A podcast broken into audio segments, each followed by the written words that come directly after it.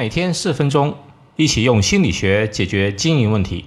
这里是门店经营心理术，我是包爱李大叔。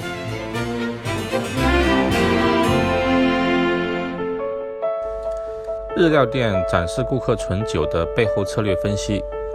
到一家日料店吃饭，走进去呢，在前台可以看到顾客存放没有喝完的酒，上面还贴着顾客的姓名、日期等等。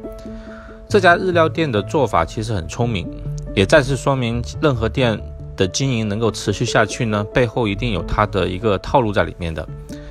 那么这个呢，我觉得主要有两点。第一呢是从众效应，可存放的酒呢，它不是藏着放，而是放在最显眼的收银台的位置。当顾客走进去的时候呢，看到这家店这么多熟客，那么自然会对这家店有更多的消费的信心。这是第一。第二呢，它可以提高复购。日料店呢，一般不太好用充值卡去做锁定，因为折扣呢，呃，没有办法像电子游戏、读书会或者是，呃，理发之类的弹性可以这么的大。他很聪明的用一种产品诱使顾客复购，特别选那种不可能一次喝完的酒，也不是那种小瓶的酒，而是那种大瓶的清酒。那么，我相信他们肯定是有设置主推。之所以复购那么重要呢？之前我讲过零售四个重点：进店率、成交率、连带率跟复购率。对于餐饮呢，是有三个重点：进店、连带跟复购。日料店以上的做法主要是提高复购率。假如我开一家烧烤店，那么如何能够提高连带率呢？烧烤店的连带率，意思是如何能够让客人想办法一次性多点一些。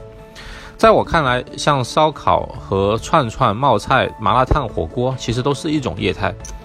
根据餐饮的数据统计呢，现在餐饮行业堂食规模和利润最高的就是火锅，快餐最高的呢就是麻辣烫、串串、烧烤类的东西。为什么这类产品，呃，是餐饮里面比较生意比较好的呢？因为它们很容易产生连带率。比如两个肉丸串起来就卖一两块钱。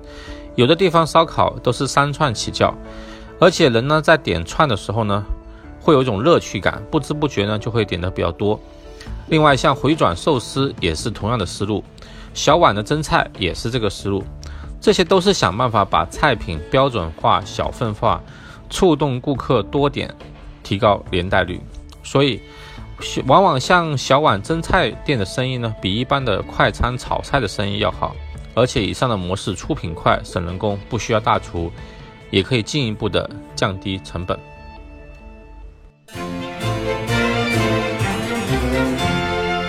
好，今天就到这里，欢迎大家关注门店经营心理术同名微信公众号，那里有文字版，谢谢。